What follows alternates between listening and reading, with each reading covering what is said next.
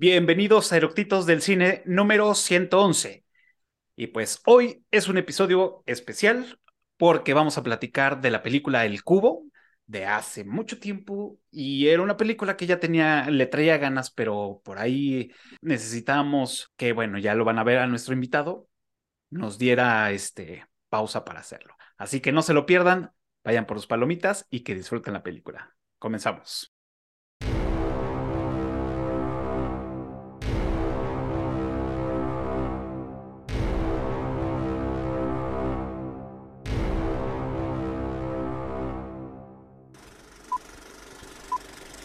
¿Ya está grabando?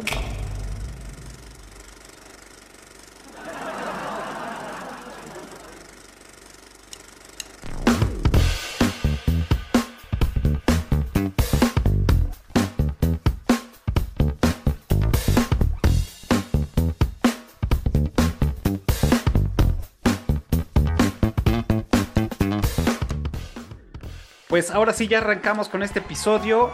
Como ya les había dicho al principio, una película que tenía muchas ganas, pero necesitaba que el profe Tony estuviera conmigo en esta película porque sé que eh, la disfruta como yo o por lo menos sabe del género como, como bien nos lo ha dejado claro ya en sus cursos y en, otras en otras este, en otros episodios. Por eso quería que el profe Tony estuviera conmigo en este episodio y como ya lo vieron que anda por acá, le doy la bienvenida. ¿Qué tal? ¿Cómo estás, profe Tony? Bien, Cafa, ¿y tú? Bien, bien. Aquí andamos, aquí andamos, ya ansiosos con este. Listo. Perfecto, pues nada más como para que se echen eh, el trompo a la uña. Esta película salió el 13 de noviembre de 1998, o sea, si ya tiene sus, sus, sus añejos, 25 años, si no, si no mal calculo. Y este, esta película está dirigida por Vicencio Natili. ¿Y quién es él? Él básicamente, bueno, esta fue su, su ópera prima, pero él está relacionado más con las, con, las series de televisión. De ahí está este Orphan Black, que también es una muy buena serie que la vi y me gustó. The Westworld, que también estuve dirigiendo algunos episodios, que también es una gran serie. Eh, y acaba de, sacar un episodio en el gabinete de curiosidades de, Guillermo del Toro. También hizo ahí un, este, un episodio. Y, pues bueno, ¿no? O sea, realmente es un güey que se dedica a, este, aunque no ha sido tan comercializado, digamos que no ha sido tan popular, por, ponerle un nombre así. Pero antes de seguir, soy un grosero y voy a darle también la bienvenida a los que se están conectados en el en vivo de TikTok. Ahí les mandamos saludos, muchas gracias. Este, por acá los vamos a estar leyendo y vamos a estar para ustedes. Una disculpa. Y ahora sí, este, profe Tony. Y, bueno, la música, eh, quiero hacer aquí una, anotación porque la música está por Mark Corbin. Que, me, que no sabía, ah, o sea, no sabía quién había hecho esta, la, musicalización para, para esta película. Y cuando vi, dije, wow, ahora tiene mucho sentido. Porque él nada más y nada menos que hizo la música para la película The Witch, de la bruja me encanta esa película. Entonces también hizo la del Faro. Entonces, trabajando con, con Vicenzo, este, en varios, en varios proyectos, lo cual pues ya se conocen y hacen pues cosas chingonas, la neta, ¿no? Como diría el, chicharito. Pero bueno. Ahora sí, este profe Tony, ya sabes, la pregunta de Chaleco, ¿por qué te gusta? ¿Por qué quieres platicarnos sobre esta película? Mira, pues en aquel lejano 1997 yo tuve chance de ver esta película en el cine. Entonces, era pues de esas cosas raras, ¿no? Que desde el póster, ¿no? Que, que, decías, mira, esto, esto promete, esto no es el clásico slasher o la clásica película de monstruos, ¿no? Entonces, eh, tenía ese feeling como de, como de ciencia ficción y yo creo que cuando, cuando mezcla ciencia ficción y horror se hace un híbrido bastante interesante si lo haces bien. Ahí está Alien, ¿no? Como, ejemplo de lo que se puede hacer, ¿no? Entonces, eh, Natalie hace una muy buena película desde mi, desde mi punto de vista, mezclando estos dos géneros. Además, eh, como bien decías, fue el debut de, de Vincenzo Natali. Él se dice influenciado por gente como David Cronenberg o Terry Gilliam, ¿no? Nada más, ¿no? Claro. Eh, otra cosa, por ejemplo, también que hizo interesante Natalia en cine, que como, como bien dijiste, ha hecho su carrera más en televisión. Eh, Natalie dirigió Splice del, ah, claro. del 2009, que, que, a mí me gustó mucho. Es este, este ser híbrido del laboratorio que empieza. Sí, sí, es una película también bien bizarra. Y, y que se nota la mano de Natalie ahí ya más eh, evolucionadito de- de- de- del cubo. Pero, eh, pues es, es- la película al final tiene un ambiente así como kafkiano, como medio surreal, y se ha convertido en una película de culto. Eh, a mí me encantó desde la primera vez que lo vi. Y es una película que yo he visto varias veces porque es así, de esas que, que me gusta como meterme a revisarle cosas. Y por ejemplo, el ambiente claustrofóbico que desarrollaron dentro de la película es, es algo que fue una, una pesadilla a la hora de, de estarlo filmando. Ya lo Claro. platicamos ahorita. Eh, creo que la historia, al, al final, Natalie tenía como una idea donde quería meter un montón de cosas. O sea, era un laberinto, pero en el laberinto iba a haber un monstruo y además iba a haber extraterrestres y además iba a haber un caníbal y además... o sea, y con el, eh, el que es el, el actor principal, que además es eh, compañero de Natalie desde la primaria, fueron amigos desde la primaria. ¿Quién? ¿El, el, que le hace de Quentin o el que le hace de Ward? El que hace a Ward, Ah, ok. el que hace a Ward. Eh, empiezan a, a- a- a pelar la película, primero por razones de, de presupuesto, ¿no? No, no tenían mucha lana, y después porque al final ambos creen que dejando la pura premisa de este grupo de desconocidos encerrados en, en este laberinto era más que suficiente, ¿no? Para, para que caminara. Entonces, eh, creo que la historia se sostiene bastante bien. Nos tiene todo el tiempo pensando qué pasó, quiénes son estos tipos, de dónde salieron. De repente, pues nos vamos enterando que uno es policía y que otra es doctora y que otra es una niñita que, pues aparentemente no tiene mayor chiste, que es nada más hay un estudiante. Este, pues aparece ahí un tipo que sí es un criminal y que pues se muere a las primeras de cambio en la película. Y además tiene un final que a mí me deja muy complacido porque no intentan explicarte absolutamente nada. Entonces, es ah, más allá de lo que te explican ya dentro de la película, ¿no? Entonces, es una película que se presta para el café después del cine. Muy rico. eh, eh, es una película que tiene, digo, no es una película de Lynch o una cosa así acá más compleja, pero sí tiene su, su reto mental en algunos momentos que, que a mí me parece muy disfrutable. Juega con el suspenso de una manera bastante, bastante bien lograda. Y el punto, esta combinación rara, por ejemplo, hay quien dice que trae ahí So, por ejemplo, ¿no? Trae ahí ecos de, de, e- e- en esta película. eh, un poco Claro. también hay algo de, de cyberpunk que, que pues también Natalie le ha entrado ya al cyberpunk con ganas, ¿no? Hizo el piloto de Peripheral eh, y, y, pues pa- eh, suena el nombre de Natalie para dirigir la adaptación de Neuromancer, eh, la novela Mm, icónica del cyberpunk de William Gibson, que a mí me encantaría verlo dirigir eso. Entonces, o sea, al final, en el cine fue una película de esas que pasó sin pena ni gloria, pero que con el tiempo se ha ido, esta sí se ha ido convirtiendo en una película de culto, ¿no? Entonces, eh, creo que series, o, o, bueno, esta película, que no es una serie, es una película, la película está del hoyo, Ah, sí, claro. eh, que, que ya hablamos de ella en algún momento también, le debe mucho al cubo, muchísimo. Claro. Ahora, el cubo sin, sin ese planteamiento, bueno, no tan evidente, eh, social, eh, ahí medio, medio woke, medio progre que trae el, el hoyo, que a mí en, en lo particular no me molesta. El cubo trae algo de eso, pero no es lo importante, ¿no?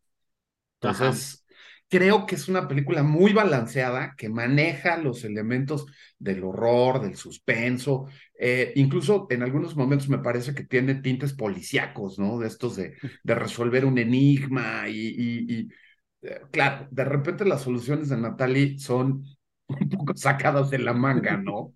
O sea, tienes a, dos pinches genios matemáticos metidos en el equipo, ¿no? Entonces, también dices, bueno, que, que ahí es como no explica mucho. Yo me acuerdo que tuve una discusión con un, con un amigo en aquel entonces, antes de ver Hypercube y Cube Zero, ah, donde sí abundan un poco más en los antecedentes y en todo esto. Sí, decíamos del cubo que pues sí se nos hacía como un juego, un juego macabro, en donde a pesar de lo complicado del juego, te daban los elementos para poder ganar. Y vaya, estos elementos es el equipo este, de aparentemente gente desconocida y sin, sin ninguna relación, que al final resulta que, pues, o trabajas en equipo, te carga el payaso, ¿no? eso, eso se ve. Entonces, aparentemente una película muy simple, eh, que, que creo que tiene mucho de dónde, de dónde rascarle, ¿no? Fíjate, a mí me hubiera encantado poderla ver, haberla visto en el cine. Desgraciadamente no, no la vi. Eh, yo creo que la, yo creo que sí la vi como unos tres años después de que salió. O sea, no, no, la verdad es que no, no tenía noción de esa película en el cine. Sí. Y yo creo que sí la vi un par de años después de que habrá salido. Era cuando yo estaba en estas ondas, este, pues entre que pues estaba súper chavo. ¿Yo qué habrá tenido en ese entonces? ¿En el 2000? En el 2000 tenía 18 años. O sea, ajá. 18, 20. Ajá. De este, y entonces fue de, eh, o sea, andaba yo en una onda más oscura, me gustaba más este, este, pues sí, las películas de terror más intensas, me iba al chopo a buscar este, ah, este cosas inéditas y así, cosas locas. horror japonés. Ajá, exacto. pues ahí fue cuando empecé a ver las de las de Laro, ¿no? Cuando también andaba en ese, pero las japonesas, ¿no? Sí, sí, sí, Ringu. Me, me, me maman. Y, y, entonces, este, cuando la descubro, digo, bueno, ¿este qué pedo? Y, leí la, la sinopsis y dije, ok, esto, esto suena bastante, bastante coqueto. La vi y sí entré como en un shock al final, fue así de, ok. ¿Y ahora? Ajá, sí, fue de, ok. Y algo que he tenido con, con el tiempo, con el paso de los años, es de que me, me he vuelto más de, güey, quiero saber más. O sea, quiero saber por qué chingados están. O sea, las grandes preguntas casi casi de la vida es, ¿por qué están ahí? Este, ¿por qué exclusivamente ellos? ¿Qué, ¿Cuál es el patrón? Este, ¿por qué chingados hicieron? ¿Quién hizo eso y como para qué? O sea, me queda claro que es un experimento, pero todos esos porqués, este, hasta la fecha lo tengo y mi cafa interno me dice, güey, tranquilo, o sea, no es necesario. No es necesario, o sea, ya la disfrutaste cabrón ahí. Si te meten los porqués, vas a terminar probablemente pues odiándola o diciendo, ah, la cagaron, ¿no? Lo que le ha sucedido a muchas películas, por querer justificar de más, se, todo lo excelente que están haciendo, pues se echa a perder, ¿no? Porque entonces ya pierdes credibilidad. De entrada, pues sabemos es un futuro distópico o algo que no está relacionado a nuestro ambiente actual. O sea, de entrada, alguien construyó una puta cárcel en alguna parte del mundo con un cubo que se mueve y un caparazón. O sea. Pero además apela un poco, o sea, puede ser un futuro no muy lejano, pero también apela a esa parte conspiranoica que todos tenemos en algún momento. Este, tenía yo un amigo que decía que todo, que atrás de todos nosotros vive un conspiranoico agazapado. Mm, sí, no, bueno. Entonces, así de, sí, claro, el área 51, el gobierno hace cosas que ni nos enteramos. Son capaces de tener una prisión de esas enterradas ahí en el desierto de Nuevo México. O sea, claro. Eh, eh, yo creo que eso es una de las cosas brillantes. Esa falta de explicaciones. Que, que a lo mejor en otras historias dices, puta, o sea, brincaron de aquí para acá y, y, y, aquí qué pasó, como lo hemos comentado con algunas otras, aquí creo que esa es parte de lo brillante que tiene la historia. El que te deja abierto, el que tú creas lo que quieras, ¿no? Exacto. Y, y, que la historia no pierde fuerza por eso. Exacto. Y sí, es, es, lo que te digo, aunque mi yo interno me dice, no, güey, necesito saber por qué chingados, el otro me dice, güey, ya la disfrutaste así, güey, así vale la pena y así funciona y así funcionó. O sea, ya no, no, no le rasques más, ¿no? Entonces, parte de esto, lo que generó alrededor de esta película, este, como bien lo dices, también fueron temas de conspiración, uh -huh. también muchas teorías que al final eso nutre la experiencia de, la, de haber visto la película, ¿no? Y Por eso eh, me estuve metiéndome en algunos foros a, a ver, porque realmente hay poca información de la película en, en IMBD, ¿Eh?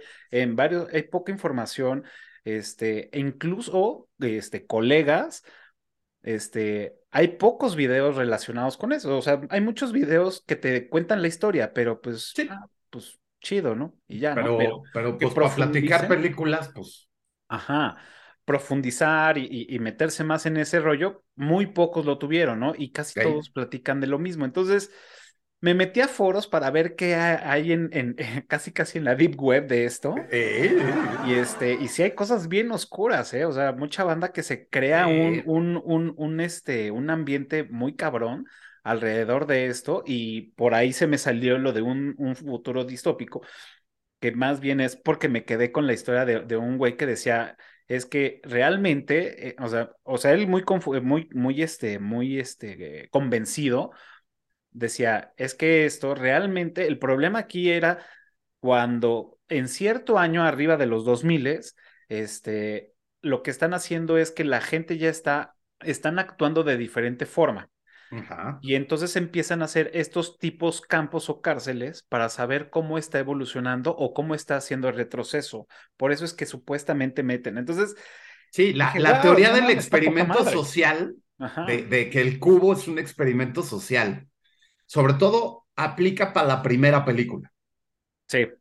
O sea, eso, eso funciona perfecto. Uh -huh. eh, también hay una teoría que dice que digo, ya es también caer un poco en los lugares comunes, ¿no? Claro. Que es una nueva forma de entretenimiento, ¿no? Y que mm. hay apuestas y que es así como, como el, el Fight Club, ¿no? Así a escondidas y que es tipo Videodrome, un canal que transmite eh, estas muertes bizarras de los que están ahí adentro y que por eso es que hay dentro de los equipos que están ahí, pues, los elementos suficientes para que puedan sobrevivir, no que a la primera de cambio los maten, ¿no? Porque claro. eso no tendría ningún eh, efecto de, de, negocio o de monetización para un canal que estuviera claro. transmitiendo eso, ¿no? Uh -huh. Que pues de hecho, digo, y ahí de, de, de broma, a lo mejor los escritores para ese entonces leyeron todo este tipo de teorías y uno es en la, en la, en la dos, el chavo dice, ya sé qué es lo que está pasando, estamos en un reality show. Todavía le, le dice, le, estamos en un reality show. Sí, o sea, sí. También se ve ahí la, la, época, ¿no? En la que fue esta película. Completamente. Pero... Y además, eh, Hypercube creo que es, es del 2002, que uh -huh. pues ya a principios de los 2000 los reality shows, este, pues abundaban por, por la televisión, ¿no? Es cuando, es cuando MTV dejó de pasar videos musicales. Sí, hombre, qué tristeza. cuando se convirtió en un canal de reality TV, sí, hombre. Dice. Pero bueno. Entonces, ahora, algo, algo interesante que, que, o sea, desde el punto de vista técnico que tiene la película es, se hizo con 350 mil dólares canadienses. Aparte, sí, claro. Que en realidad el presupuesto fue del doble fueron 700 mil dólares canadienses. No más que la otra mitad fueron donaciones. Ok. O sea, la compañía que les hizo los efectos especiales, que se llama Core, es así son ah, siglas, sí. C-O-R-E, Core, les regaló los efectos. Es una compañía canadiense que dijo, es una producción canadiense, es aquí, vamos a apoyar al cine nacional yo te regalo los efectos especiales. Entonces, digo, película de tres pesos, como digo yo, sí. que al final recaudó casi nueve millones de dólares, que fue una cosa maravillosa. Por eso hicieron otras dos películas, ¿no? Uh -huh. Pero, o sea, uno fue esto que te digo, que encueraron el, la, la, idea a, a su mínimo común denominador, ¿no? Que era estos tipos atrapados en un laberinto y que de alguna manera lo tienen que descifrar, pero más allá de la complejidad del laberinto, hay trampas mortales que, que o sea, yo, yo estuve viendo, sobre todo en, la, en, en esta primera parte, las denominan trampas industriales, porque es el, el ácido, el lanzallamas, Claro. los picos, todo esto. Y además, el conflicto humano entre el equipo, porque conforme va pasando el tiempo, o sea, el hambre y la sed es un factor, eh, están encerrados en estos cubos de colores que no saben ni qué hora es, ni cuánto tiempo llevan ahí, no, hay- no tienen manera de medir el tiempo tampoco, pero pues ha- hay un momento donde la doctora, ¿no? La, la, la Holloway les dice, Holloway. Tenemos tres días antes de valer madre, porque pues es cuando el hambre y la sed van a acabar con nosotros. Entonces estás contra reloj, estás contra las trampas, contra el laberinto y contra tus propios compañeros, ¿no? Claro. Entonces, así deja la historia. Y cuando vende el proyecto, pues dicen, pues vamos a, a recortarle al presupuesto y lo único que hacen es un escenario, un set, un cubo. Un cubo. Entonces, todos los cubos que vemos en, en, por, de que pasan de uno a otro es el mismo. Todo el tiempo entran y salen al mismo cubo. Ahora, hay tomas que, que vemos, que yo, eso es una de las cosas que me di cuenta después de verla varias veces. Hay tomas donde ves el cubo completo. O sea, no es que sea un cubo que tiene tres paredes y tiene una abierta o que está abierto del techo. Es un cubo cerrado. Entonces, meter a seis más las luces, más las cámaras que fueron handhelds casi todas, Ajá. por lo mismo, y filmar todos adentro y aparte que parezca que no tienes más que a los que están allá adentro en el cubo y esa sensación de soledad, a mí me parece un éxito técnico bárbaro y, Claro. y de, y de pura organización, porque pues no es que los hayan borrado ni nada. Sí, ya te imaginas a la producción con el, con el cono de, de, de, de ángulo de visión y de aquí para acá nadie se mueva y va girando la cámara y todos se van caminando así Eh, eh, exacto, de además para ir filmaron con, con lentes de, de gran angular Ujú. o de o, Sí, o de, o de de de alcance pescado. largo, tipo telefoto. Entonces, con eso cerraban los ángulos o podían estar parados todos atrás y Ujú. estar tomando una buena parte. Entonces, además, estas técnicas las desarrollaron porque el, el pitch de venta de la película fue un corto que hicieron antes que se llama Elevated, que es de unos que se quedan atrapados en un elevador y hay un, hay un extraterrestre que los empieza a matar. Entonces, eh, filmar remake, ¿no? Creo. eh, es- eh, no, pero esa es, esa es otra película. Es la de Ya. los que se quedan encerrados en el elevador y ay, el diablo está adentro. Es Ándale, los- esa, que, que es que me la recomendaron y no la he visto. Y ya, ya no Mira. recuerdo en dónde está. A mí me, eh, estaba en, en Prime. Esa película a mí me parece que la alargaron demasiado. Pudo haber sido un excelente capítulo de Dimensión Desconocida, pero bueno, pues, este, bueno, aquí hicieron un cortito de, estos que se quedan en el elevador y para filmar dentro del elevador empezaron a practicar con estas técnicas. Entonces, con ese cortito llegan y, y dicen, pues tenemos una idea de hacer algo como esto, ¿no? Y, y es con lo que les dan el, el- los 350 mil dólares, ¿no? Entonces, eh, pues es una cosa increíble lo que lograron hacer. Además, el cubo se construyó en, un, en una bodega, que fue donde filmaron, y la bodega estaba cerca de unas vías del tren. Entonces, Mm, se oyen, cada que se mueve el cubo, los ruidos del tren que los integraron a la película y los aprovecharon para dar, ya, ya ves que Ah, no es sino ya casi hasta el final que nos damos cuenta que es una especie de cubo Rubik que se está Ajá. moviendo y que ese ruido que se escucha es porque pues, se mueven las celdas, Claro. pero desde antes oímos el ruido. Pues el ruido Claro. era porque les pasaba el tren. Mm, claro. Ah, mira, eso, eso, eso no, no, no lo sabía. Sí, aprovecharon esto y el, el, el, el, pues el soundstage, el, el escenario, era un cubo que tenía 4.3 metros de, de, de, de, lado, ¿no? Cada lado, cada, cada faceta del cubo, cara a cara, era de 4.3 por 4.3. Entonces, uh -huh. pues sí era un espacio, dos, tres grande, sí. pero pues imagínate a 30 personas del crew que eran con los que filmaron, más los seis actores, uh -huh. todos metidos en algún momento adentro del cubo, pues sí era como vagón del metro, ¿no? No, no aparte el calor, güey. El calor. Sí, y, y, lo que, como bien lo dices, o sea, lo, lo, lo padre, o, o sea, lo que ya ahora que ya la, la, hemos visto y después de haber leído estos, estos este, datos, o sea, la ves y, y, dices, pues sí, seguramente hicieron algún laberinto y así y todo, pero sí hay tomas donde se ve de, del piso hacia, hacia arriba y alcanzas a ver, pues sí, di, diferentes paredes. Y ahí es cuando dices, ok, entonces esto sí es un cubo cubo. O sea, era no un cubo este... cubo, exacto. Y, y, yo creí que, que era, o sea, sí como un cubo, pero como lo hicieron en, en este, ¿cómo se llama? En, el, en 2 de octubre, no se olvida. Ajá. la de Tlatelolco, donde Sí. hacían la pared movediza, ¿no? Para que el elenco pudiera estar ahí grabando las escenas del cuarto, ¿no? Por decirlo. Sí, sí, del- sí, sí. Entonces yo dije, ah, pues a lo mejor y sí, las paredes son móviles. Es como el, lo, lo más natural, ¿no? Digamos, a mí se me hubiera ocurrido así, ¿no? Pero pues no, o sea, se aventaron un, un tema.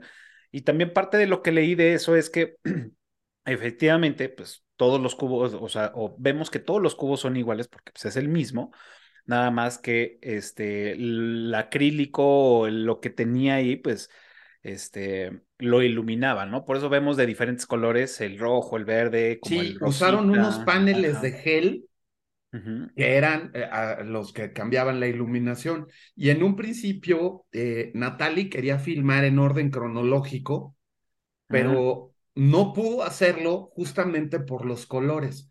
Entonces, primero filmó las escenas de los cuartos rojos, luego filmó los azules, luego los que son como amarillos beige, y al final las escenas de cuarto blanco, por, por cómo tenía que ir haciendo la iluminación de los paneles de gel. Wow, eso, eh, o sea, fíjate, y eso cuando lo leí dije, puta, qué complicado, qué complicado ha de ser, eh, en este caso, hacer la película, pre- iniciar con los, cuart- con los cuadros rojos, porque al final son los, son, eh, también manejan el, tip- el- el- lo del tema de la psicología, ¿no? Del color. Ujú, ujú, Pues que los rojos, pues, eh, eh, implica esto de, de desesperación, ansiedad, este, cuando estás en un rojo, existen los conflictos siempre, o hay Entre, un entre los personajes, entre ellos. así es. Y a diferencia que el blanco, pues es una parte como el, el, el cuarto para salvar, ¿no? En tu, en, en Resident Evil, ¿no? Exacto, exacto, el, el, eh, eh, donde salvabas tu juego. Exacto. Además, el, en los cuartos blancos también hay descubrimientos.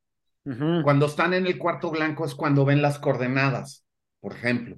Ajá, O cuando la niña dice que, que son números primos. Exacto. No, Es, es- eh, es el eh, momento de, de lucidez, exactamente como Exacto. descubrimiento. Entonces, qué difícil ha de ser, tanto para los actores como para el director o, o- o- y- o todos los demás, tener que grabar primero las escenas más intensas de toda la película. Sí. cuando todavía el actor no está familiarizado, no está ambientizado o no está hasta la madre de que el director esté atrás de ti. Entonces, me imagino, no lo sé, tendría que decírnoslo un director o alguien que esté en el medio, decir, sí está muy complicado, nah, güey, mira, no pasa nada. Yo creo que sería muy difícil porque tienes que llevarlos a los actores a la máxima expresión de la ansiedad, del, del encabronamiento, de la desesperación, de todo. Y ya después, pues terminas con lo más relajado, ¿no? Que creo yo, como ser humano, pues sí te cuesta más trabajo de estar intenso a una, digamos, relajación, ¿no? O sea, me imagino yo, ¿no? Pero bueno, los- para eso son actores, ¿no? Claro, claro, y por eso es tu motivación es fulana de tal y dale, ¿no? Este, ahora, eran actores, pues, desconocidos para nosotros. Sí. Sin embargo, en Canadá eran actores bastante conocidos porque eran todos actores de televisión. De hecho, Mm. todos habían salido en una serie que se llamó Forever Night, que era de un vampiro, Nick Knight, que era un vampiro que trabajaba para la policía de Toronto y que evidentemente trabajaba el turno nocturno. Este, era muy buena la serie, es No, del no la 92. recuerdo, fíjate. del La voy a 92. buscar. La pasaba, la pasaba TV Azteca, el canal 13, la, la Ah, llegó a pasar. probablemente aquí en la llegué a México. ver. Seguro viste algún capítulo. Era un ¿Cómo dices güerito que se llama? Forever Night se llamaba la serie y el detective, el, el protagonista se llamaba Nick Knight, pero Knight así como caballero. Y, y era un vampiro detective, básicamente así, la premisa así muy sencilla, ¿no? Ah, Entonces- claro. Ah, pues de hecho él sale en la segunda. Exacto. Claro. Exacto, el que hace a Nick Knight sale en la segunda. Yo, porque cuando vi la segunda dije, ¿a este güey dónde, dónde, dónde, dónde? Sí, ya. Es Ya, ya, él. ya. Bueno, pues Natalie, que como bien dijiste, su carrera la ha hecho mucho en televisión, pues ya había dirigido en, en tele eh, en, en Canadá, y de ahí se jala estos actores que, pues si hubiéramos sido canadienses, hubiéramos dicho, claro, y además son actores del género, nomás que, pues, o sea, para nosotros eran soberanos desconocidos, Sí. y hacen, yo creo, una actuación bastante competente todos. Lo hacen bastante bien. O sea, le compras a todos el, el, su rol, vamos, ¿no? El que sí creo que de repente pues, eh, pues, es Quentin, ¿no? Pero al final, pues, Sí. sí es un güey que, que sí llega a desesperarse y que no, no maneja la, la frustración, no maneja el, el, él está acostumbrado a ser eh, el que hace, deshace y el que ordena y, y, y, y que Pero lo odias al güey. Control. O ¿Eh? sea, a- a- in- aún antes del final, lo odias al Sí, güey. claro. Sí, sí, Cuando la sí. chavita le dice, ¿y tú qué has hecho? Es un cuate que utiliza, que manipula, que usa a los demás, que no le importa echar a quien sea por delante con tal de él pasarle por encima. O sea, es un tipo odioso, ¿no? Entonces, Digo, al principio, al principio decía, sentía que estaba un poco exagerado su, su lenguaje corporal, ajá, pero, sí, pero digo, bueno, o sea, está bien, o sea, no, no, no me molestó tanto. O sea, los close-up que les hacen con los ojos abiertos y la cara así de rabia, yo decía, a ver, tranquilos, estamos, estamos empezando, güey. Ahora, yo lo Pero, entiendo, pues, bueno. eh, o sea, a lo mejor es una manera de justificarlo. Eh, el tipo es policía o dice ser policía, porque también O eso nunca lo, policía. nunca sabemos, Sí, ¿no? claro. Cada quien dice lo que es, pero en realidad, volviendo al conspiranoico, nunca sabemos exactamente si sí es lo que dicen o no. Pero pensando que sí es un policía, pues imagínate lo que siente un policía de ver que está en una cárcel, ¿no? Y que de repente reconoce al, al, al amo del escapismo, ¿no? Que ese es un convicto que se ha escapado de todas las prisiones, ¿no? Entonces, yo creo que debe ser algo muy traumático como policía ver que estás en una prisión, ¿no? Entonces, de ahí, de ahí entiendo un poco su, su rollo, ¿no? Pero bueno, o sea, al final creo que el, todos lo hacen muy bien y además una película con tan poco presupuesto, donde si de veras te fijas, las escenas de las trampas son cuatro o cinco. Y Sí, todo sí, el resto se lo cargan los actores con la historia. Entonces, es algo que de repente es, es como un lugar común o una queja constante con las películas de horror y también con las de ciencia ficción, que se recargan mucho en los efectos y que la historia pues, no tiene sentido, ¿no? O, o es mala. Aquí creo que también el, el hecho de que la historia está recargada en las actuaciones hace también de esta película algo que, que es disfrutable, que es digno de verse, ¿no? Claro. Ahora, bien, bien, o sea, uno de los tantos porqués de, de los que tengo de esta película es, Sí, es pues, la- la- las personas, ¿no? Y, acabamos de decir, ¿no? Que tenemos al, al, y eso es lo que se cree, ¿no? Por lo que ellos dicen. Ahora no sabemos si es, si es verdad, ¿no? Que bien, como dice, era el, el- era el policía, la chica que era un estudiante, ajá. güey que pues tenía esquizofrenia o tenía algún, este, alguna Sí, enfermedad era, degenerativa. era. Era como un autista de estos Autista, genios. ándale. Yo más bien lo veo así, como estos que Sí. les dicen un, un idiot savant, es, es un Sí, un autista, autista, genio. sí. Ujú. Ese, este, la, la doctora, el, el otro güey que era El arquitecto. el arquitecto, ingeniero, ajá, exacto. Entonces, pero lo chistoso aquí es, o sea, le- leyendo un poco sobre la, la, la, la parte de, de la película, cómo se hizo y todo, al principio el director había, habían dicho que iban a hacer este, con todos iban a ser contadores. Ajá, sí. Yo no sé por qué la trae contra los contadores. O sea, me imagino como para justificar el tema de los números, ¿no? Que, que, que vienen ahí, pero pues te basta uno, no todos, ¿no? O a lo mejor tenía como otra idea más locochona de que no, y, y, entre ellos debatir este, las posibles soluciones de los números, ¿no? O a lo mejor Natalie lo abandonó su novia y se fue con un contador y odiaba a los contadores y por eso los iba a poner a todos en el cubo, ¿no? Uy, puede ser. y también otra de las ideas del draft era que fueran todos criminales.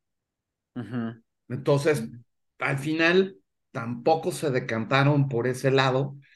Y, a mí me parece un acierto hacer un, un grupo de, de gente que aparentemente no tiene nada que ver una con la otra.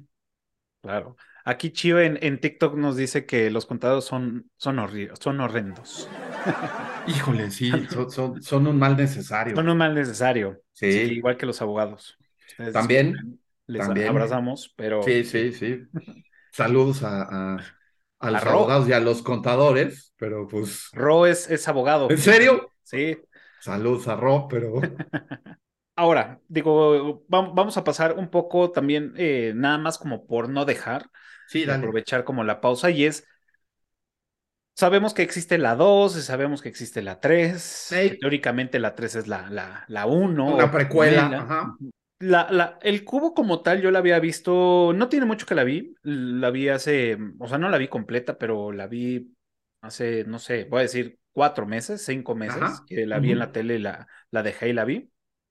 Y este, pero Cubo 2 Y, y 0 tenía, pues si no más de 10, 15 años que no las veía, es, es poco, yo creo. y las había visto un par de veces nada más y sigo teniendo la, la, misma opinión de ellas hasta el momento. incluso no, o sea, incluso hasta empeoró, ¿no? Las vi y dije, híjole, güey, no mames. Sí. Está cabrón, o sea, la 2 la 2 es una mezcolanza de cosas con mejores efectos especiales. Sí. Pero, o sea, pasamos de esta idea muy, muy concreta, aunque es bastante difusa, de, de, la prisión, los números, los cubos se mueven, hay una salida, hay una forma de lograr salir. Eh, vas contra reloj, o sea, es todo como muy claro. Y en la 2, cuando empiezan a meterse con estos rollos de que hay ilusiones y que hay rupturas espacio-tiempo y que ah. hay realidades alternas y que resulta que el cubo no es un cubo, sino un tesseracto que es la, la, representación en el universo de tres dimensiones en el que vivimos de un cubo de la cuarta dimensión, donde, pues ya metiéndonos en cosas de física, la cuarta dimensión para nosotros es el tiempo, o sea, el cuarto eje en un, en un plano es la línea del tiempo y que nosotros no podemos ver el tiempo, porque pues vivimos en la tercera, no en la cuarta y que por eso aquí el rollo de las realidades alternas y de las distorsiones espacio-tiempo, creo que fue morder demasiado, quererse meter en algo mucho más profundo que no terminaron de desarrollar bien y, y, que a ti como espectador te deja así de, ¿qué pasó con la primera que era tan buena? ¿no? O sea, ¿cómo llegamos a esto? Ahora, una película con más presupuesto y que demuestra que no necesariamente el tener presupuesto hace que hagas una buena película. Claro. Sí, de hecho, de hecho, o sea, bueno, la, o sea, cuando, cuando las empecé a ver, dije, a ver, no, a ver, le, puse pausa y dije, bueno, em, estoy seguro que no es el mismo director, voy a ver. No, no, no lo es. Los, los, este, los guionistas. Y empecé a tratar de, de, buscar en dónde estaba el, el, el, el, este, pues el puente con la 1. O sea, dije, no hay. ¿Quién? Ni la, ni la casa productora es la misma. No. Este. No, porque, la, la, producción de la primera es una producción independiente. Sí. Y, o sea, es cine independiente. La, Cuba Libre se llama. Ah, y luego estos son este. Lion Gates, la 2 y la 3. Sí, Lion Gates ya agarró, dijo, aquí hubo lana, vamos a producir, vamos a, a sacar más dinero. Y la verdad es que ninguna de las otras dos alcanzó el éxito que tuvo la primera. No. A mí no se me hace muy mala la idea ni de la 2 ni de la 3, pero creo que están mal ejecutadas. Totalmente. Están mal Ahora, ejecutadas. la 3 regresa al look industrial, digamos, de la primera. Regresan los cubos de colores. O sea, dijeron, sí, sí, la, la cagamos con lo que hicimos allá, que nos fuimos quién sabe a dónde. Vamos a regresar a lo básico. Creo que la 3, el problema que tiene es estas, es que, que fue lo que Natalie quitó también de- del guion original. Estas escenas de dentro y de fuera del cubo, o sea, las de afuera, Mm, ya, ¿no? claro. Exacto. O sea, Natalie también traía ahí un rollo de, de, de algunas tomas de afuera, como para explicar un poco qué más pasaba. De hecho, ya ves que el final, pues ves que se abre la puerta y se ve una luz, Ajá. pero no vemos qué hay más allá de la luz. En alguno de los finales posibles se veían a unos militares que estaban ahí eh, observándolos, eh, veías una base, eh, en fin, ¿no? Entonces Natalie dijo, Nel, que el público se imagine lo que quiera, vamos a dejar a, a man porque una de las cosas que quiso hacer fue mantener el misterio del cubo hasta donde fuera posible. Y entonces la 3 creo que pues, también al ser una precuela, pues mucho de lo que intenta es tratar de explicar, Claro. cuando en realidad ves la primera y no necesitas explicación. Sí, no, realmente no. O sea, no, no es algo que no entiendas, sino más bien ¿no? tienes dudas. O sea, Y eso es lo que hace la película interesante. El, el, el- exacto. híjole, de, de qui- de quién será? ¿De dónde salió? ¿Quién son estos? ¿No? Cuando, de hecho, cuando estaba viendo la 3, la, la- la- el cubo cero, Sí, pues dije, bueno, que, ah, mira, ay, estas cosas de estos dos como supuestos guardianes que hacen toda eh, el- la magia hacia el cubo, ¿no? Está el güey jugando sí. ajedrez, el otro güey pues se, se, se flecha con una de las que están ahí. Sí. Este, dije, bueno, ok, o sea, no. La que resulta que es de la milicia, ¿no? La que es Exacto. militar, ¿no? Ajá, y que es la primera que había sobrevivido. y- Ajá. Exacto. Sí, que, que también ahí. bueno, es bueno, está bueno, ¿no? Pero ¿qué tal, qué tal cuando les, les preguntan, ¿crees en Dios? Ah, sí, se ponen muy filosóficos.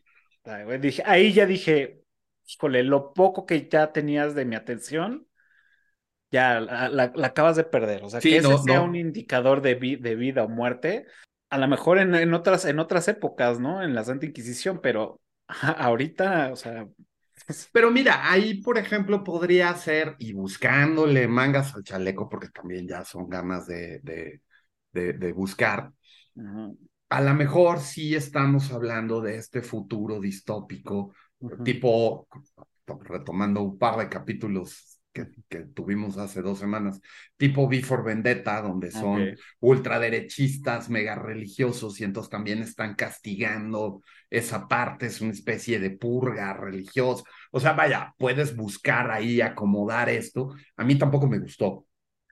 Eh, creo que incluso la primera en su simplicidad eh, plantea preguntas existenciales mucho más complejas, si te quieres meter en eso, que, que cualquiera de las otras dos.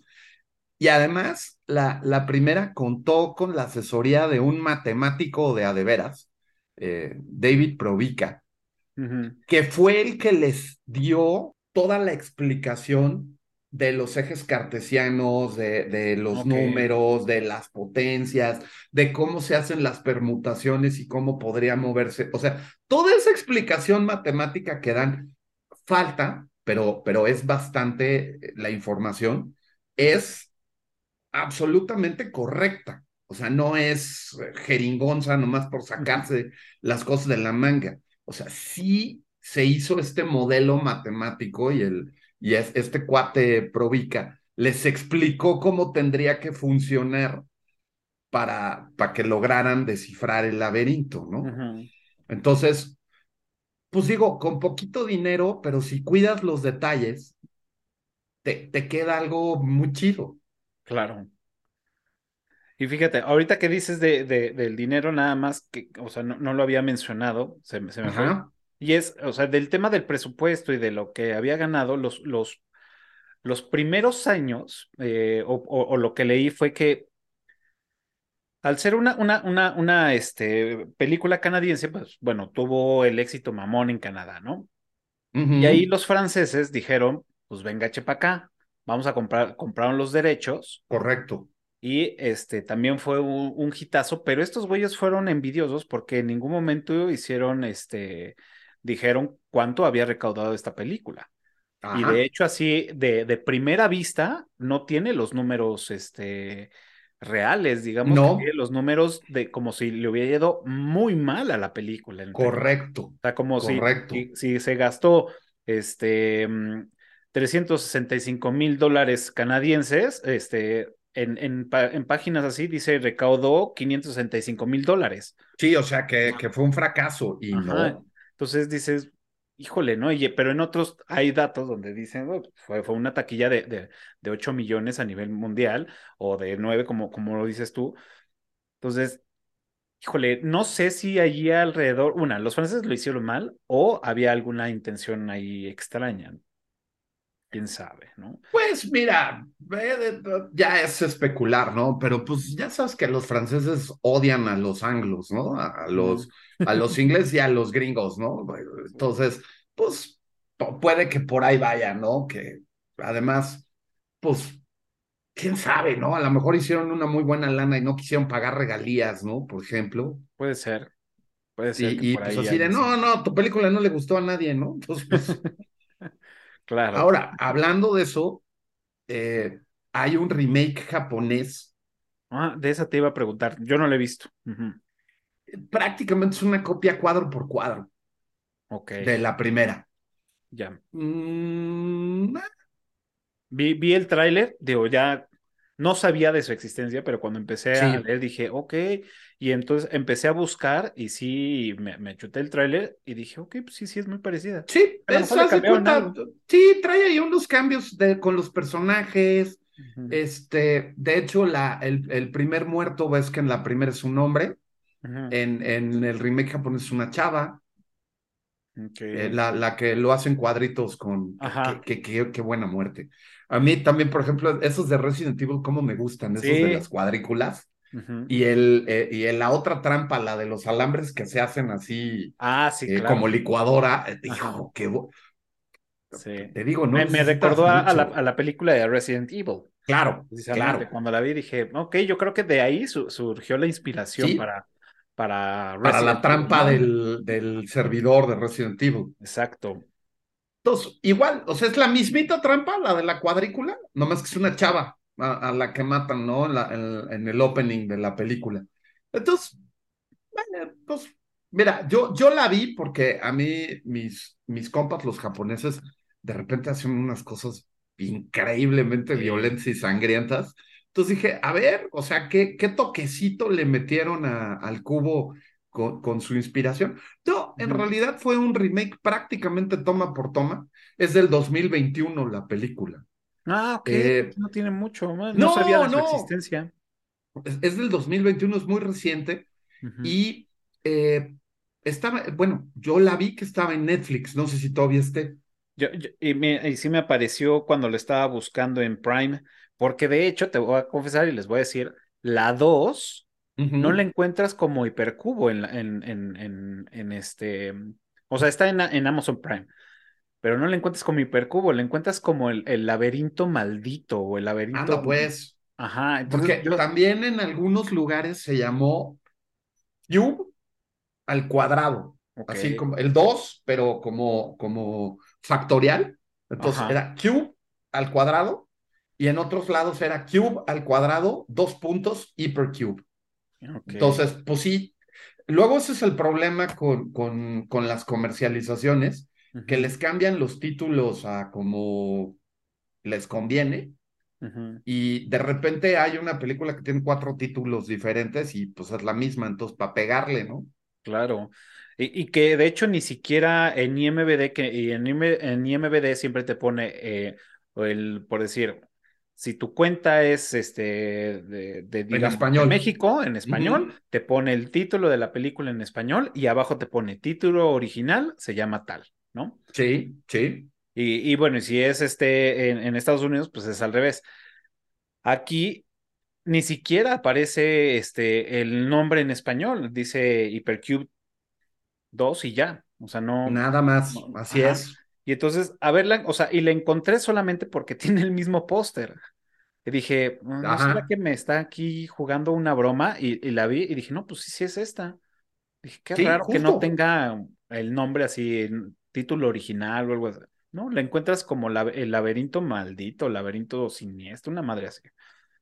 Ahora, también había rumores de un remake gringo en algún momento que ese creo que sí no, no se hizo, no llegó a, no llegó a producirse, pero el japonés sí, y te digo, ese, ese estaba en, en Netflix, ahí, ahí me lo encontré alguna vez.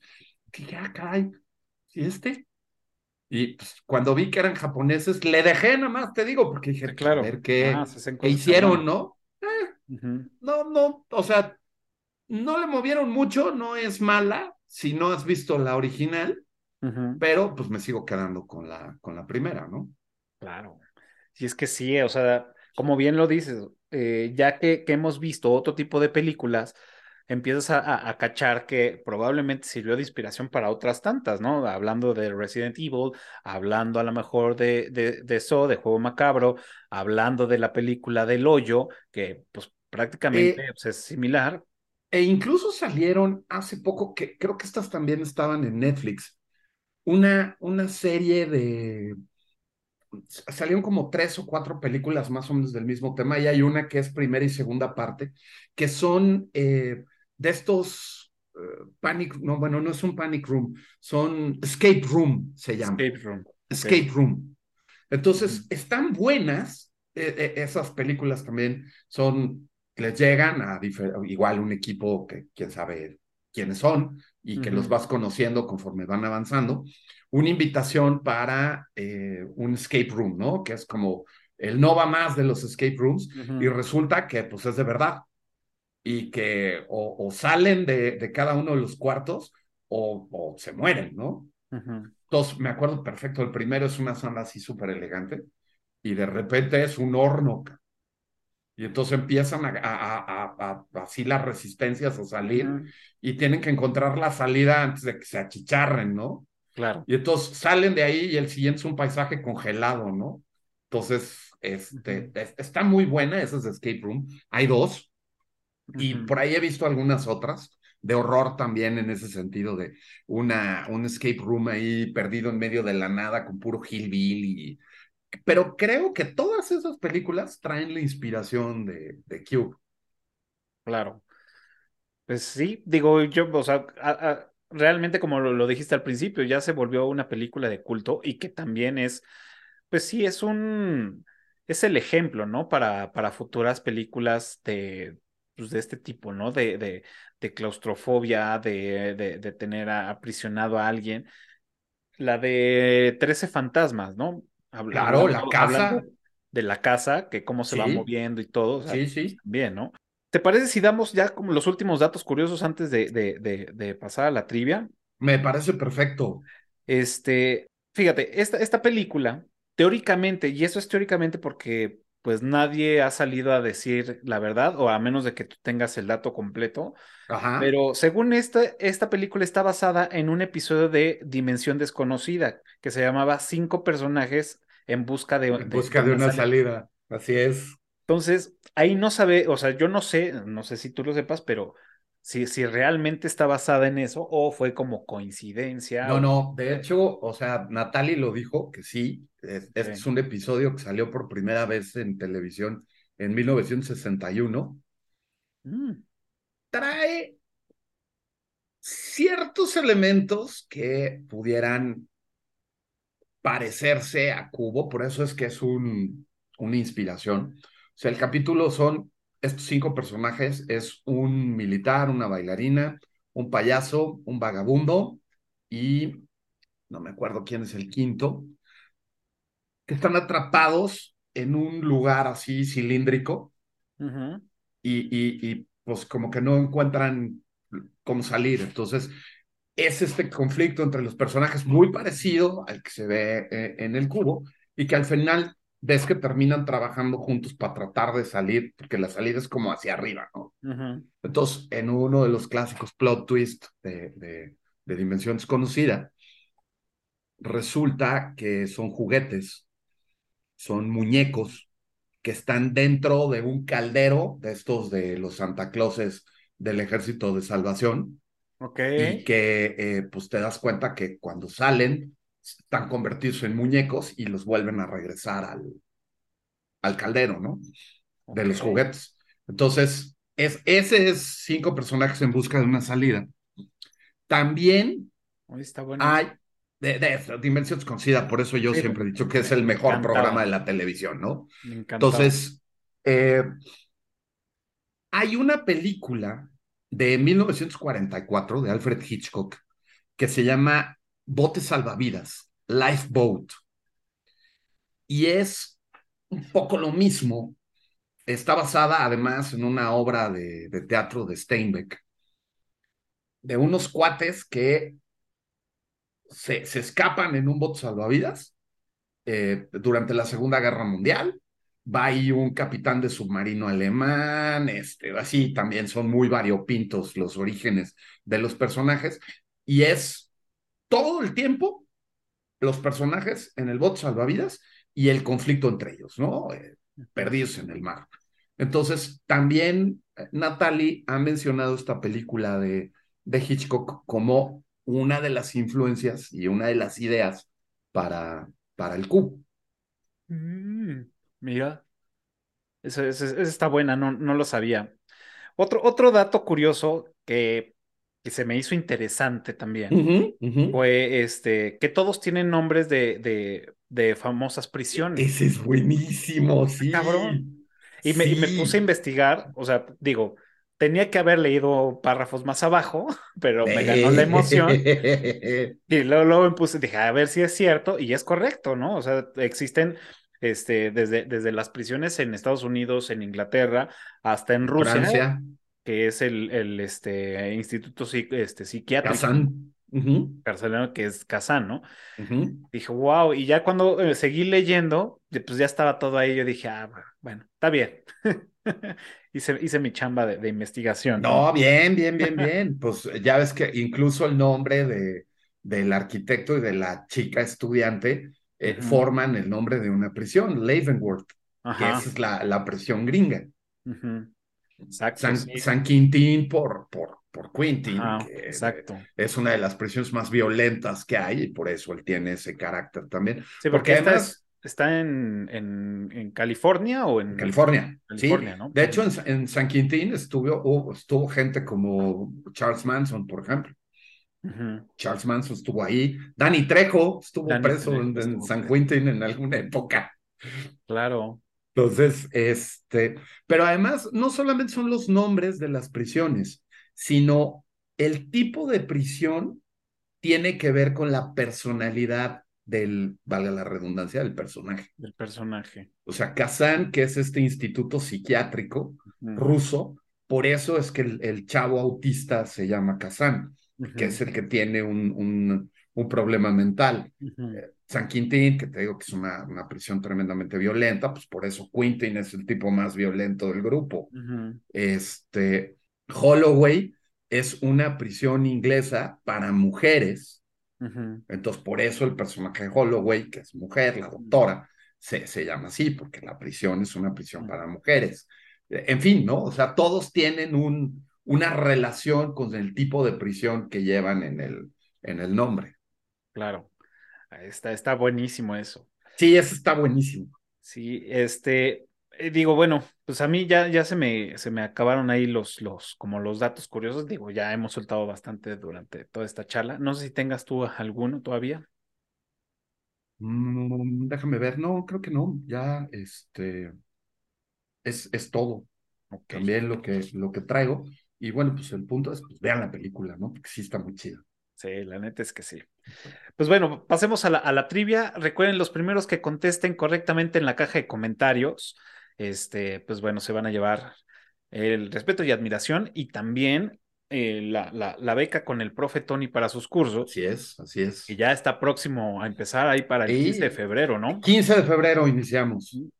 Este, y bueno, obviamente los que están ahorita en, en vivo en TikTok, pues tienen este hoy, tienen mañana miércoles y el jueves, pues ya en cuanto salga el estreno de este episodio, pues ya luego, lo lleguen y, y, pongan las respuestas. Eh, ¿cuál, ¿Cuál es tu trivia de esta película?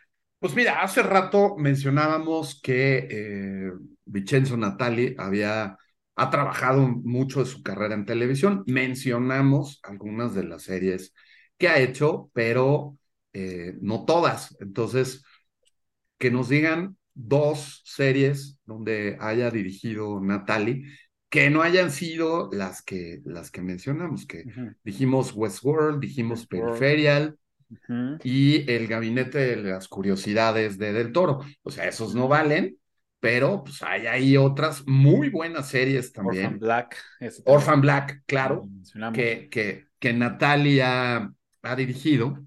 Entonces, eh, dos series donde haya dirigido Natalia algunos capítulos. Perfecto.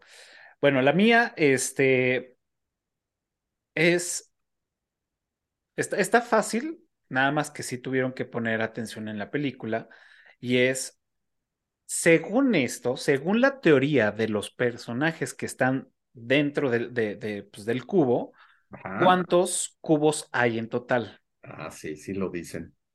Entonces, ahí para que le, den una, una checada, y este, y pues bueno, ahí está, está facilita, ¿no?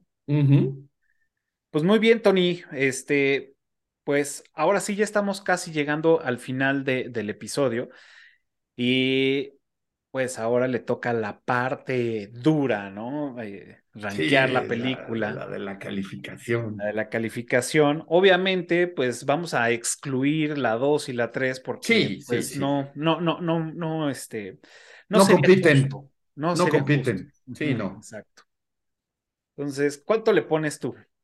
Pues mira, yo le pongo 8.5 o sea, me, me, como te digo, me parece una película muy sólida, muy bien hecha, con actuaciones competentes, con lo poquito que tiene de efectos especiales bien hechos, bien puestos. No, no sé, creo que a mí en lo particular me faltó eh, como un poco más de historia, eh, que creo que por eso pues no, no le pongo más. O sea, pero película de culto obligada para los fans de la ciencia ficción y del horror. Este, son de esas que son también como una joyita rara. Entonces, este, muy disfrutable además. Entonces, sí, su sólido 8-5 sin problema. Perfecto. Yo, fíjate que yo también le pongo 8-5 y, y no se lleva el 9 solamente una, porque sí, también efectivamente siento que le falta un poco más de historia. Y haciendo detrás mi yo el que necesite saber todo, este, creo que sí era necesario ponerle un poco más de historia a, a, esto, ¿no? Eh, y pues obviamente los errores que tiene, ¿no? Los errores de, de, la producción que, que tiene, digo, ahí aunque se disfrutan, pero dices, ah, ¿no? O sea, algunos errores de continuidad, que mira, o sea, no pasa, ya no pasa nada, este, se entiende que, bueno, y al final, digo, voy a dar uno muy, un ejemplo muy claro, y es la, la, muerte que es más que me gusta un chingo, que es la de los cuadritos, ¿no? O sea, está, está increíble. El único problema es que te pasan la escena de cómo se levanta los, la malla. La, la malla, pero la base de la malla es gruesa. Entonces, en ese momento que tuvo que haber este, bajado para, para triturar este güey, pues sí, ponlo que tú sí lo haya cortado, pero no se hubiera quedado parado, ¿no? Se no, caído, de ninguna manera, así es. Ajá, entonces, digo, ya es demasiado, pero pues, digo, ahora como, como dicen por allá, en, eh, como dice Marta de Baile, en, este, en, en los detalles está el diablo, ¿no? Pero bueno, se disfruta la disfruté mucho esa muerte, dije, wow, me, me encanta que, que, sea así, ¿no? Y bueno, hay muchos errores de continuidad, de, vestimenta, de, de, de, las manchas de sangre, este, eh, aparece un Quentin cuando pues supuestamente muere, ¿no? Y nada más tiene un charco de sangre así en el piso, sí, y regresa todo embarrado de sangre. pues dices, ok. Sí, aplicaron un carry ahí, este, sí. ¿No? Entonces, pero mira, por eso este, le, le, le, le, le doy también su 8.5. Creo que está muy bien valorada, incluso en, en Rotten Tomatoes y, y, en, y en IMDb. Para el género está bien rankeada. Sí, por supuesto, sí, sí, sí. Este, que, que sí está muy castigado el género en, en estas plataformas, pero creo que Eh, está muy bien. Sí, de- por lo general el, el horror y la ciencia ficción tienen muy mala reputación y, o sea, por muy buena que llegue a ser una película, difícilmente le ponen mejores calificaciones. Claro. Por eso existen los Saturns, gracias a Dios, porque, pues, los fans ahí y los que saben del género son quien los premia. Pero, eh, insisto, la película es absolutamente competente. Ahora, yo disculpo un poco los errores de continuidad porque hasta las grandes superproducciones los tienen. Ujú. Y esta, debut del director, con Claro. actores de televisión, hecha con tres pesos, hombre, se los perdono. Sí, por supuesto, por supuesto. Claro. Entonces, ahora que los tiene, sin duda, y hay unos muy, muy evidentes y, y que hasta sacan de onda de repente, ¿no? ¿Dónde estábamos, no? Sí, Sí. bien. Perfecto, Tony. Pues bueno, ahora sí, este, pasemos a la última y es, pues, la recomendación de la semana, la tarea que nos llevamos para, para, para disfrutar, para ver, para no ver esta, esta semana. ¿Qué película o qué serie, qué nos recomiendas? ¿Qué estás viendo? Este, ¿en qué plataforma? Pues eh, acabo de terminar de ver la, o sea, hablando de animación, que a mí me encanta, eh, la- las caricaturas me fascinan, desde las de niños hasta las animaciones de adultos, yo soy fan de todo, de lo bien hecho, ¿no? Evidentemente. Hay, acabo de terminar la última temporada de Ricky Morty y deberíamos hacer algo de Ricky Morty. Mucho se dijo con esta temporada que eh, Ricky Morty se había complicado la vida horriblemente con las temporadas anteriores, con todo el rollo de, de la continuidad, eh, que ya no sabemos qué Ricky Morty es el que estamos viendo, o sea, cuál de todas las iteraciones o en qué universo estamos. Estos tipos son tan geniales que tienen un capítulo donde se pitorrean de eso. Entonces, así de, sí, claro, porque ya no sabemos ni quiénes somos ni dónde estamos. Sí, sí, pero bueno, eso qué importa. Vamos a, vamos a hacerlo simple, ¿no? Entonces, Ujú. este, son brillantes. A mí me parece tremendamente disfrutable la serie con la cantidad de referencias que tiene metidas por todos lados. Acabo de terminar, te digo, la última temporada. A mí me sigue gustando mucho. Y hablando de animación así como del estilo, que además vi que, que ya no van a renovar una temporada más y me parece muy triste porque eh, me- a mí me gustó mucho la serie. Se llama Inside Job, otra serie de animada, animada. Siento que muy inspirada en Ricky Morty, pero con un, con un giro distinto. Es una agencia secreta del gobierno gringo, por eso se llama Inside Job, donde descubrimos que todas las teorías de conspiración son reales. Y esta es una agencia que se dedica a desinformar, a ocultar y a, a tratar de mantener todas estas cosas en secreto.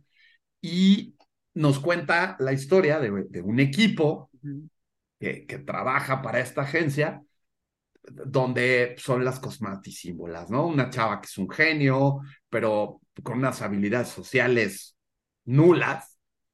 Eh, un tipo que es el cuate de todos, el amigo de todos, pero es un idiota. Eh, un doctor que no es, de- no es doctor, pero el tipo maneja las drogas de una manera impresionante. Una eh, publirelacionista que es eh, la que maneja todas las redes y es toda glamorosa y toda nice. Y el último elemento del equipo es un extraterrestre que es una mezcla entre un hongo y una medusa y que es la cosa más simpática que hay. Entonces, por ejemplo, hay un capítulo donde tienen que ir a un pueblo que por un por una distorsión espacio-tiempo, el pueblo se queda atrapado en los ochentas. Ah, qué chido. Entonces, cuando llegan, caza Back to the Future, E.T., todas las referencias ochenteras que te puedas imaginar Wow. están en el pueblo. Y lo más divertido del caso es que ninguno entiende las referencias, más que el, el, el cuate que te digo que es un tarado, pero a todo mundo le cae bien, Ajá, porque el tipo es fan de los ochentas. claro. Y todos los otros lo voltean a ver así ¿y tú por qué sabes eso? ¿Y, y- y- pero, pero eso qué? Buenísimo, buenísimo. En realidad, la, la serie es muy buena. Fueron dos temporadas nada más. ¿Cómo dices que, se llama? Perdón. Inside Job, Inside Job. trabajo interno, ¿no? Ajá. Muy Para recomendable. Sí. Oye, pues mira, y, y justamente, ajá, aquí ya, ya lo encontré. Ok. De hecho, justamente cuando estabas hablando de, de Ricky Morty, Ajá. antes de, de- de- de- de- de empezar a grabar contigo, eh, le estaba dando una ojeada a, a- a Twitter y me encontré con una noticia que dice, noticia de última hora, Justin Roiland, que corrieron a este güey de, de, de- de la producción de Sí. Ricky and Morty. Sí, correcto. Entonces, muchos están diciendo que ya pues, no va a haber, o sea, bueno, que quieren hacerla sin él, pero pues todos dicen, pues no va a ser lo mismo. Digo, yo no he visto Ricky Morty, o sea, he visto capítulos así sueltos, no, no, no he sido, no, no he tenido, o sea, no, no sé por qué no le he visto Completa no la has completa. visto. Ajá. Entonces, no sé muy bien todavía eh, de, de- del pedo de Ricky Morty. Pero cuando lo vi dije, ok, pues les voy a preguntar a, a- y mira, en este caso, pues, es que pues, tú qué sabías de eso, si realmente la van a parar, si, si realmente se van a aventar el trompo a la uña y decir, güey, pues la vamos a seguir haciendo, pero sin este güey. Mira, la, la serie ha sido estúpidamente exitosa entre eh, cierto grupo, ¿no? De, fans. Yo creo que si Roland ya no va a estar, sí se la va a cargar el payaso. O sea, es lo que, lo que pasó un poco con The Walking Dead cuando se fue eh, Kirkman, ¿no? Ujú. O sea, cuando sacaron a Kirkman del- al, al creador del cómic de la producción, se convirtió en una telenovela En con una zombies de fondo. Mi opinión es que va a pasar lo mismo. Y que probablemente saquen una temporada más que el público va a odiar y entonces la van a cancelar. Pero pues tendremos todas las otras temporadas que son una belleza. Claro. Ya, eh, sí me voy a poner, este, mm, ah, me voy a poner el, el, el verla. Digo, ya, ya, ya estoy comprobando que sí puedo ver dos series al mismo tiempo, entonces. Bien. que soy, soy muy, soy muy de una a la vez, porque si no me, me confundo. Y ahorita estoy viendo dos al mismo tiempo y creo que lo estoy logrando. Además, son capítulos cortitos, tanto Inside Job como, como Ricky Morty son capítulos de 20 minutos. O sea, hay algunos ok. un poquito más largos, pero en realidad, o sea, tú puedes echar dos y, y pasar a lo que sigue y, y no te, no te estorban, ¿no? Bien. Sí, porque luego a veces como que, o sea, o sí tienen que ser como de géneros diferentes para que no confundir las, las historias, porque luego de repente me pasa. Pues mira, yo digo, bueno, no sé si traes ahí otra, otra, alguna otra recomendación. Es, es todo, Cafa. Con esas dos, yo creo que pa- por hoy. Fíjate, yo ahorita, este, de hecho, hace rato terminé, terminé de ver White Lotus, la segunda temporada. Ah, sí. Uf, o sea, híjole, me encantó la primera, la segunda también. No, este, Ok. muchos decían, güey, es que la segunda está mejor que la primera. Estoy todavía dudoso, o sea, realmente lo hicieron muy bien. O sea, quedé satisfecho con ambas, con ambas, este, pues sí, con, con ambas, con ambas temporadas. La, la primera sí tiene más, este, mm, más tensión durante la, durante toda la temporada y esto te lo cargan la mayor parte al final y eso hace que también sea algo muy cabrón. Ok. Entonces, me, me, me gustó eso, me gustó eso y, y la acabo de terminar de ver, así que ampliamente recomendada. Está en HBO Max para que le echen un ojo. White Lotus. Y el fin de semana vimos dos películas, Ale y yo nos, nos aventuramos a, a ver, este, una de esas veces que ya pues, tienes una así, bueno, pues esta sí, esta no, no sé, a ver, entonces ya cuál vamos a ver, este, ah, ya, vamos a ver esta, ¿no? Ajá, Y ajá. vimos, en español se llama, este, Boda Siniestra, Ajá. ¿no? No, Sí. sí, Boda Siniestra. Y en, y en inglés se llama, este, Ready or Not. Ajá. La de los que juegan escondidillas. Ajá, Ajá. O sea, realmente Sí. la disfruté, me- o sea, no es la gran película, Está divertida. pero, o sea, me, me, me, divertí y dije, güey, está, está chingón este pedo, ¿no? O sea, sí, sí pasan cosas bien interesantes. Y un parte es, es, una familia que tiene mucha lana y toda esta lana se la deben a la herencia de un tío y toda esta herencia del tío pues es por temas de, de un pacto con el diablo, digamos, casi casi. Sí, sí, sí, sí. Y, la deben de tener, este, seguir con esas tradiciones y esas tradiciones es hacer que el nuevo integrante de la familia juegue, porque es una, una, una, una familia que se dedica a los juegos. Entonces, este, hay diferentes juegos y en este caso, pues toca la, la, escondidilla, ¿no? O sea, de esconderse. Entonces, pues todo, todo, todo este, se desenvuelve en que pues, la familia tiene que casar a la, a, esta persona, ¿no? Entonces, ah, está, está bastante interesante. Échenle un ojo, está ahí en, en creo que está en Netflix esta. Ajá, creo que sí. Está en, en, en Star Plus. Y también vimos otra que fue una recomendación, que fue un error. Bueno, no fue un error, sino simplemente estábamos en otro mood. Vimos una película que era del mismo director de Tren a Busan, que acaba de, estrenarse y está también en Netflix. Cuando yo te digo, güey, esta película es del mismo director de Tren a Busan, pues que uno que espera, ¿no? Pues, pues algo chido. Ajá, exacto. Y esta película se llama Jung E y está en Netflix y habla también de un futuro este, muy similar a los robots. Ajá. No, no, no, está muy lenta porque probablemente veníamos con esa disposición de, de, de ver algo similar de terror, ¿no? Porque ya estábamos encaminados después de ver este Boda Siniestra.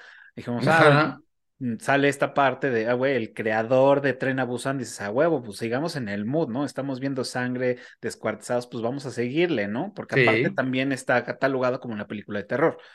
Entonces, pues no, nada que ver. Entonces, no, no está mala, pero nada más no se vayan con la finta. Está en Netflix, Jung E se llama. Jung E, ok. Este, y si es de un, de un futuro, y habla mucho, eh, digamos que es una mezcla de entre Terminator, este, Yo Robot, este, todo eso, ¿no? Entonces, bueno, ahí vean el tráiler y si les llama, no se vayan con la finta de que es terror, simplemente va a ser un poco más de acción y ya. Ah, ¿sabes cuál? También vi una el, el fin de semana que me dejó así, son de esas que eh, acaba la película y te quedas así, ¿qué acaba de pasar? se, se llama The Last Client, El último paciente. Eh, es una producción eh, Suecia-Dinamarca. Hijo, los nórdicos hacen unas cosas impresionantes. En, se llama Clienten en el título original con K. Ok. Es un asesino serial que está matando mujeres embarazadas. Y parte del modus operandi es que les extrae el, el, el el feto y lo dejan en un frasco así en, la escena del crimen, ¿no?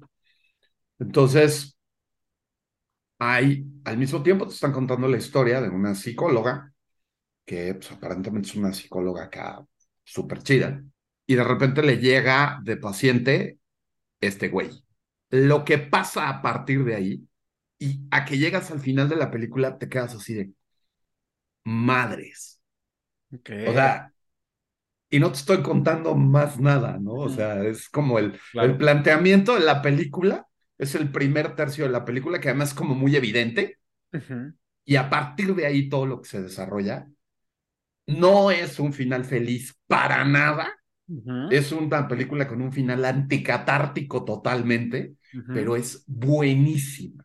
Sí, estos güeyes como que sacan de repente unas películas este, tanto inventadas, digamos, como, mm, como hechos reales, que dices, verga, güey, o sea, realmente sí la banda sí está bien tocadiscos por allá. Sí, ahí con, pues, yo creo que es el frío, güey, lo que los pone así. De hecho, por ejemplo, Bricola, a mí me encanta el cine de Tony Bricola, mm. o sea, Dead Snow y esta última que hicieron de Santa Claus también. De, ah.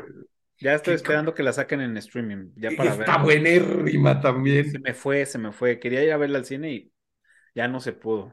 Eh, esta Rare Exports, que también es otra película, esa es finlandesa, que también tiene que ver con Santa Claus, pero pues es más una película de horror que otra cosa. Este, hay una serie también que se llama 100 días, que sale eh, el, el, que es el Yellow Bastard en, en, en Sin City. Ya. Eh, eh, es un agente del FBI que lo mandan justamente a Suecia para ayudar a la policía sueca a buscar a un asesino serial. Qué buena es también. No, no, los, los nórdicos están haciendo unas cosas maravillosas. Y, y fíjate, hace, pues sí, ya de tener un par de años, yo creo. Este, dice casi Mr. Boogeyman, señor Boogeyman. Ah, el Boogeyman, saludos. Por acá, el Boogeyman, por supuesto. Este, vimos una película, no, no recuerdo el origen, no sé si, si es de Dinamarca, si, no, no sé, pero es también, y es de hechos reales, de de, un, de unos morros Ajá. Eh, que van como a una isla, o sea, bueno, más bien como que toda la escuela va de excursión a una tipo isla. Ajá. Uno de los morros, o sea, como un grupo de morros, se, aloca y empieza a cazar a todos con... con Ese es un hecho real. Ajá. Es, eso está basado en un hecho real, sí. Sí, o sea, la película está increíble, está muy bien hecha. Este, la, ¿Cómo se llama? Cabrón, no me acuerdo. La voy a buscar, la voy a buscar. No sabía que ya habían hecho película. Muy cabrona, o sea, está muy, muy, muy cabrona. Y, y estoy casi seguro que la vimos en Netflix. Este, Ale y yo le voy a preguntar y ahora lo pongo aquí en, el, en, los comentarios y te lo paso. Sí, porque sí, está muy, buen, muy bien elaborada la, la, la película. Y ahí es cuando dices, sí, estos güeyes sí les si se les bota acá, no, cabrón, la, la cuica, ¿no? Me gusta mucho lo que hacen y, y, que no, no se andan con cuentos, ¿no? O sea, hacen, hacen cosas muy, como dicen los gringos, eh, eh, don't hold any punches, ¿no? La sueltan tal cual, ¿no? Y eso, eso me gusta mucho. Te paso, le voy a preguntarle a ver si, y si no la busco, este, porque sí, no, no, no, no recuerdo muy bien cómo se llama, pero bueno, Ahí están ya las recomendaciones de, de esta semana. Ahí este, quedan. Ahí quedaron, ya tienen mucha tarea para, para hacer. Y pues ahora sí ha llegado el, el momento de, de, despedirnos, profe Tony, y es el momento de que nos platiques proyectos, cursos, todo lo, lo que sea, redes sociales, para que la banda nos lo sigan. Sí, pues estamos como Tony Goriknak, que son mis, mis redes en, en Instagram y en, en Twitter. Eh, eh, señor Boogeyman también, eh, en todas las, las, redes estamos también. Y pues con el proyecto desde la cripta, los cursos. Estamos por iniciar un curso que va a estar bien chido. va a durar todo, todo el año. Empezamos el 15 de febrero, van a ser dos veces al mes las sesiones, miércoles a las 8 de la noche y se llama La década definitiva, los ochentas. Es un curso sobre todo lo que ha sido importante de la década de los ochentas. Obviamente hablaremos ahí un poco de, de, historia, de deportes, así como para ir dando el marco de año por año de la década, pero pues la, la carnita del curso es, vamos a hablar de televisión, de caricaturas, de videojuegos, de juguetes, este, de de películas, evidentemente, cada año importantes, y por supuesto de música, que uno no puede entender la, la década de los ochentas sin, sin la música. Entonces, este, pues hablaremos ahí de anécdotas, de curiosidades, de, de todo. Va a estar bien bueno el curso. Además, eh, vamos a, a, combinarlo con eventos presenciales, vamos a tener ahí fiestas ochenteras, evidentemente, a la cual tú y toda la banda de, de está cordialmente invitada. Este, pero pues eh, digamos que con la inscripción al curso van, van incluidas las fiestas, se va, se va a poner muy bueno y pues tenemos clase abierta para que vean, le den una calada al curso y vean qué tal. El, la del 15 de febrero va a ser para que entren a, a, a probar a ver qué tal pero pues, este, pues ahí para que nos pidan informes, ya sea al Boogeyman o a mí, y vayamos haciendo ya, ya tenemos ahí varios apuntados, entonces, este, y justo pues la beca que estamos dando contigo, Cafa, es para, es para el curso, entonces. Perfecto. Pues ese, es, ese es el que tenemos ahorita. Perfecto, pues ya saben, ahí pónganse, pónganse las pilas. Obviamente, pues ya la, la, la, la, la de probada, la, la gratis, pues ya contáctenlos, ya vieron las redes sociales aquí, aquí abajito. Este, contacten al profe Tony o a Mr. Boogeyman para que les, les den su pase de cortesía a, la clase la clase de prueba, así es. Y bueno, y si quieren la beca, pues bueno, ya este, ya saben, pueden este, está, está la trivia, la trivia. La trivia y con ya aquí ya el profe Tony lo ha dicho. Así este, es. Pues bueno, pues muchas gracias, Tony, por, por haber venido con, conmigo a platicar de esta película que ya le traía muchas ganas. Quería que, este, que estuvieras conmigo en este episodio.